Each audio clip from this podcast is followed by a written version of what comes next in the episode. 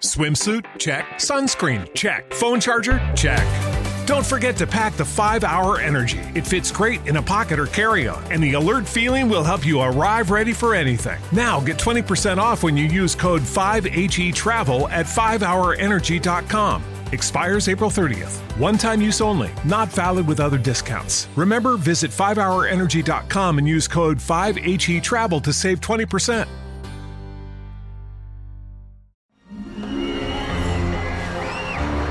Arcadia Media. Elige tu lugar en este carrusel.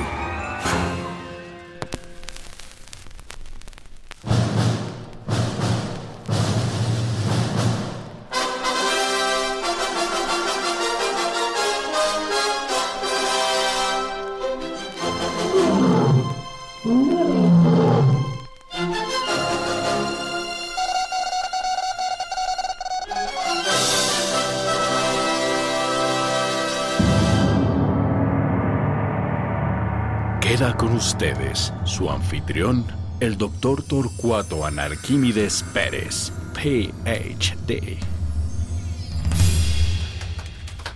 Buenas noches, jóvenes ilustres. Gracias, gracias. Eh, Bienvenidos. ¿Cómo me dijiste que era tu nombre? Email. Ah, qué curioso nombre. Muy bien, demos inicio. Sin interrupciones, por favor. Buenas noches, estimados pupilos carroñeros de la sapiencia. Les doy la bienvenida una vez más a mi humilde morada. Me parece que no les había ilustrado, pero mi hogar, esta sala y mi admirable biblioteca llevan el nombre del Templo del Rey Salomón. ¿Por qué? Se preguntarán. Bueno, las escrituras dicen que el rey Salomón era más sabio que el resto de los hombres, incluso más sabio que los tontos. Les daré un momento para deducirlo. Una característica del tonto es que se considera más sabio que todos los demás y nadie puede convencerlo de que es un tonto y de que lo que hace no tiene sentido. Sin embargo, la sabiduría del rey Salomón era tan grande que podía disfrazarse de numerosas formas, incluyendo la máscara del tonto. Ah, extasiante.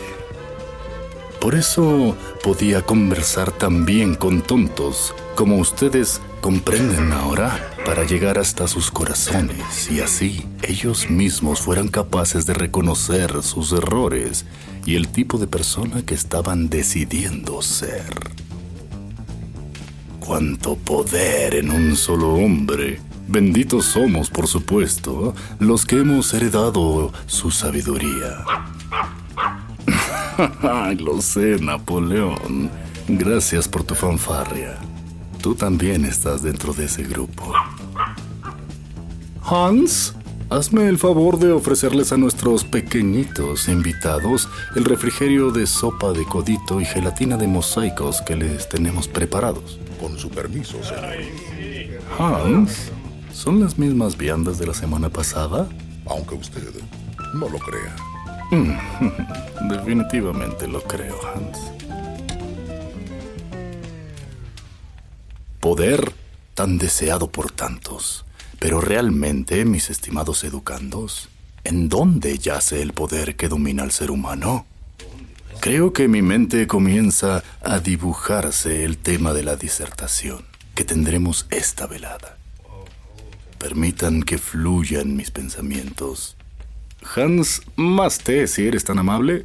Con su permiso, señor. ¿Será acaso que, como en la antigüedad, el poder pertenece a las deidades? Mm, sí. Hablamos del dios hebreo. Reconocemos su omnipotencia, omnipresencia y sabiduría. Es creador, juez, protector, salvador del universo y de la humanidad. No es material ni está limitado a las condiciones de la existencia física. Ese espíritu piensa, siente, habla y se comunica con sus criaturas racionales. No posee miembros corporales o pasiones y no está sujeto a las condiciones de la existencia natural. Dios, ergo, no está limitado absolutamente por nada y por lo tanto es infinito, infinito en relación con el tiempo o al tiempo, porque está presente en todo lugar e incluso fuera de él, e infinito por ser eterno. Sí, sí, sí, sí, sí, sí. Qué infinitamente infinito, ¿no? lo sé, lo sé. Por su parte, Quetzalcoatl es el dios principal de las culturas de Mesoamérica. Y debido a que consideraban que todo el universo tiene una naturaleza dual o polar, los toltecas creían que el ser supremo tiene una doble condición. Por un lado, crea al mundo y por el otro lo destruye. Qué curioso, ¿no? Vamos, Napoleón, Impulsa el globo terráqueo con tu pata y condúcenos cual Anubis a otro lugar del mundo. Ah, interesante y oscuro destino, mi fiel amigo. Solo que en medio del Pacífico no hay nada. Hazlo girar de nuevo. Ah, Medio Oriente. Las religiones abrámicas designan una entidad que representa la encarnación suprema del mal. En la tradición de la Iglesia Católica, otras iglesias cristianas y en un podcast que acabo de escuchar llamado Sapiens Arcana, el brillante narrador habla de la naturaleza de Satanás y también de Lucifer. El término Lucifer o Luzbel significa portador de la luz. Pero desde que le sacó la lengua a Dios, se le llamó Satán, que significa adversario. Pero pensando en otros lugares recónditos de la Tierra, encontramos que Odín es considerado el dios principal de la mitología nórdica. Es el dios de la sabiduría, la guerra y la muerte. Pero también es, aunque en menor medida, el dios de la magia, la poesía, la profecía, la victoria y la caza. Qué curioso, ¿no? Por otra parte, en la mitología griega, Zeus, padre de los dioses y los hombres, gobernaba a los dioses del monte Olimpo como un padre a una familia, de forma que incluso los que no eran sus hijos naturales se dirigían a él como tal. Oh. Mm, me recordó al episodio que justo estamos viviendo en este momento. Zeus era el rey de los dioses que supervisaba el universo. Era el dios del cielo y el trueno. Sus atributos incluyen el rayo y el águila, el toro y el roble.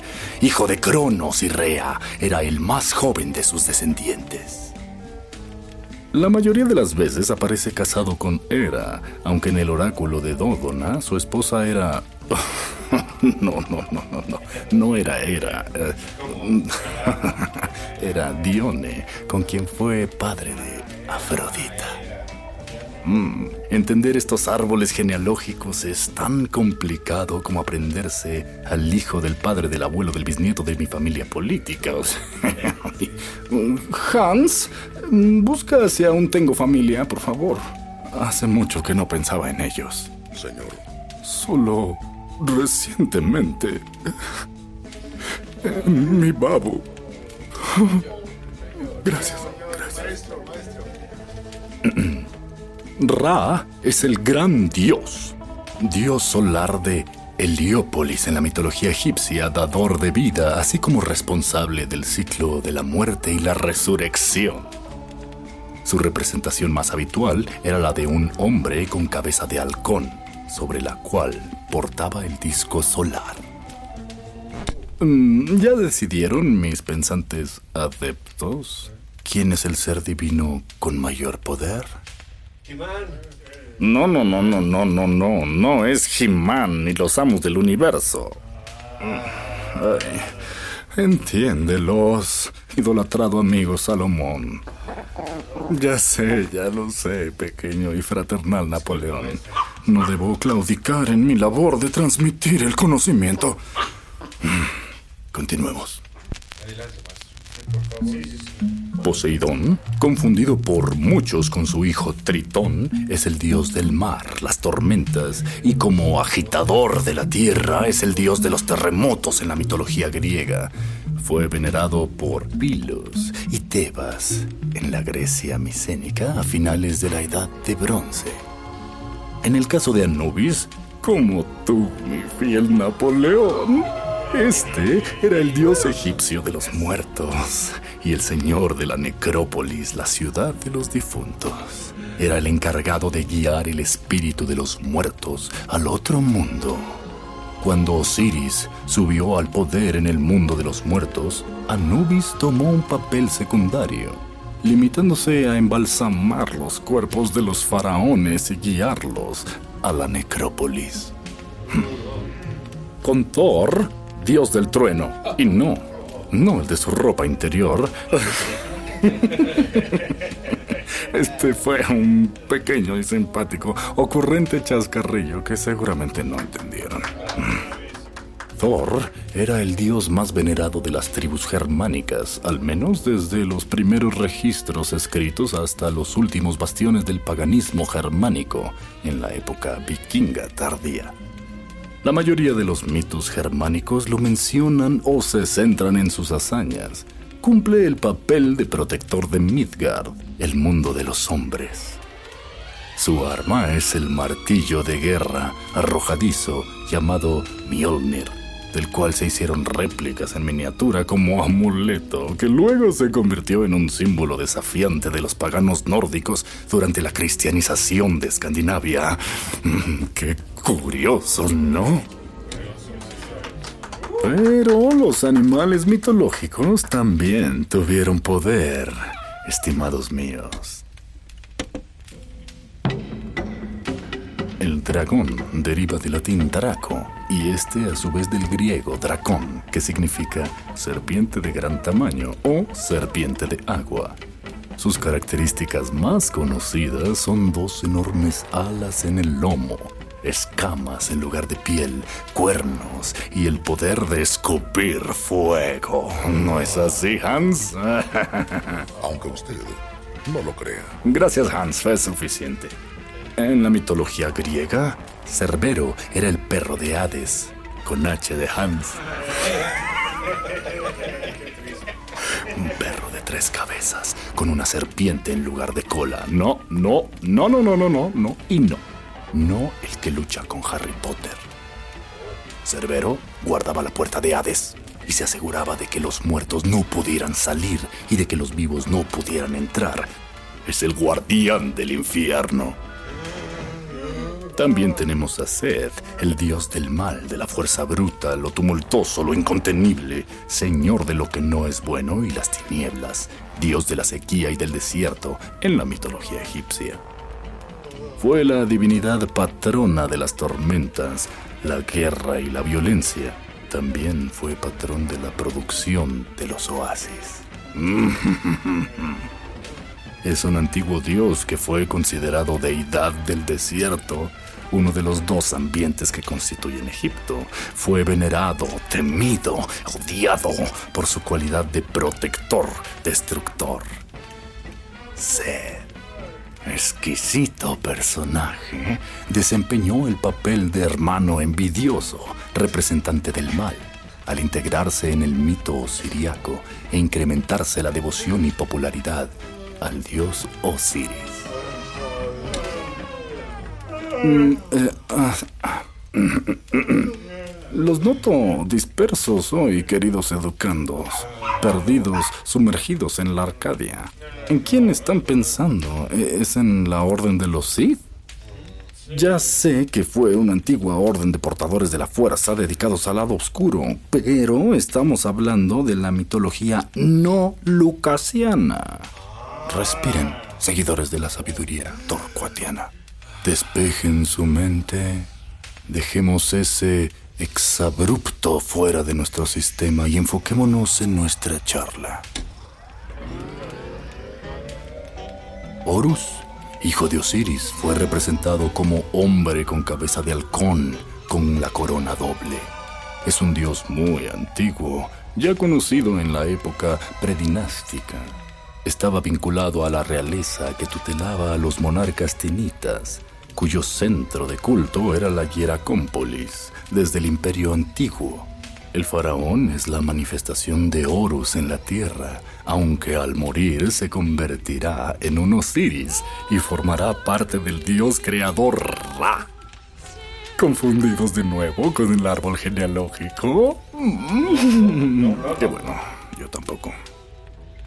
Osiris es el rey de los muertos y el dios egipcio de la resurrección, símbolo de la fertilidad y regeneración del Nilo. Es el dios de la vegetación y la agricultura. También preside el tribunal del juicio de los difuntos. Su hermano Seth lo asesinó, cortando su cuerpo en 14 pedazos que esparció por todo Egipto. ¡Qué canalla, ¿no? En otro punto del globo, mi atento Napoleón, encontramos que en la mitología romana Júpiter ostentaba el mismo papel que Zeus en la mitología griega como principal deidad. Fue llamado como dios patrono del Estado romano, encargado de las leyes y del orden social. Fue el dios jefe de la triada capitolina que formaba junto a Juno y Minerva. Júpiter era retratado como un dios sabio, barbón y justo, pero tenía un fuerte temperamento. Por su parte, también en la mitología romana, Marte era el dios de la guerra, hijo de Júpiter, en forma de flor y de Juno. Se le representaba como a un guerrero con armadura y con un yelmo encrestado. Tuvo dos hijos con Venus, Fuga y Timor. ¡No! Oh, ¡Pumba y Timón! ¡No! Un Mississippi, dos Mississippis, tres Mississippi. Inhala. Exhala.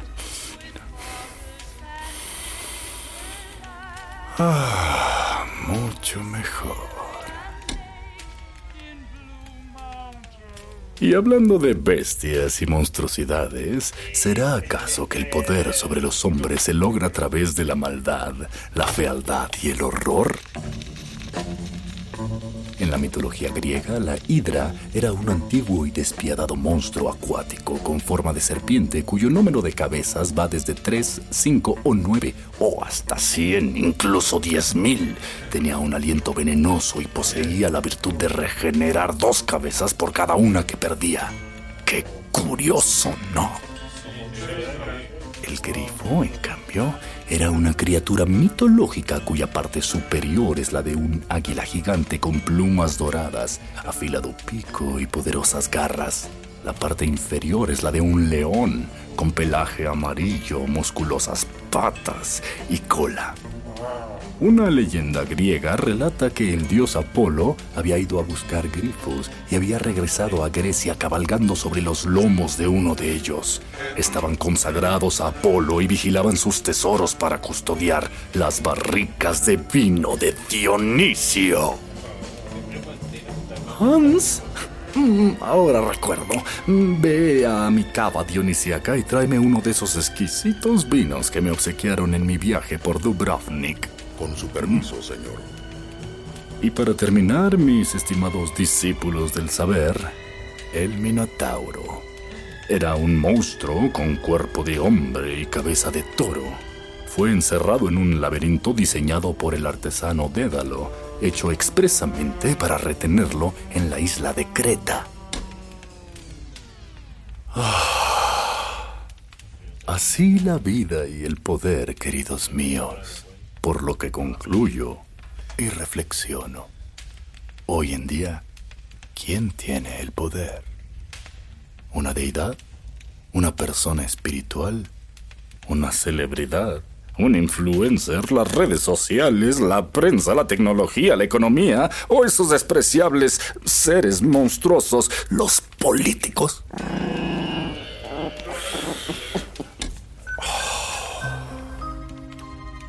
¿Quién ejerce poder sobre nosotros? ¿La pareja? ¿Mm? ¿Los hijos? ¿Mm?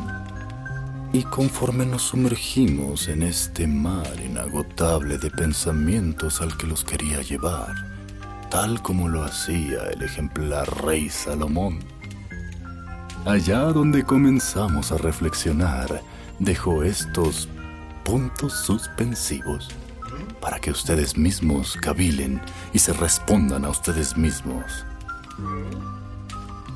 ¿Quién tiene el poder sobre ustedes?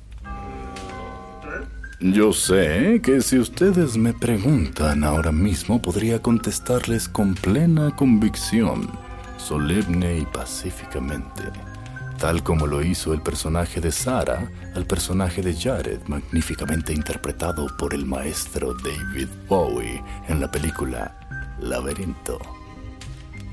You have no power over me. Gracias. Buenas noches.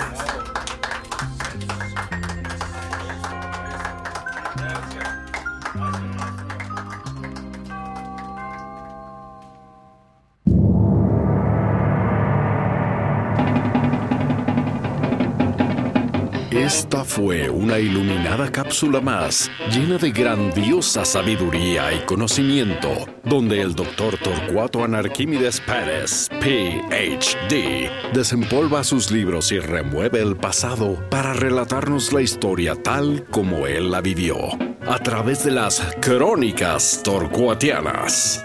El doctor Torcuato desea agradecer de manera superficial a la ínfima colaboración de Juan Carlos Turel y Rubén Moya, pasando de largo y sin darle suficiente importancia a la recopilación de las bitácoras de expediciones torcuatianas por parte de Yolanda Castillo. Solo por compromiso, más no por obligación, da mediana aprobación a lo que dicen hacer Edwin Irigoyen y Luis Eduardo Castillo. Esta es una obra de la vida real. Ningún animal fue aburrido en la producción de este podcast. Derechos reservados a la izquierda. Sufragio efectivo, no reelección. Dino a las drogas. Come frutas y veganos. Arcadia Media.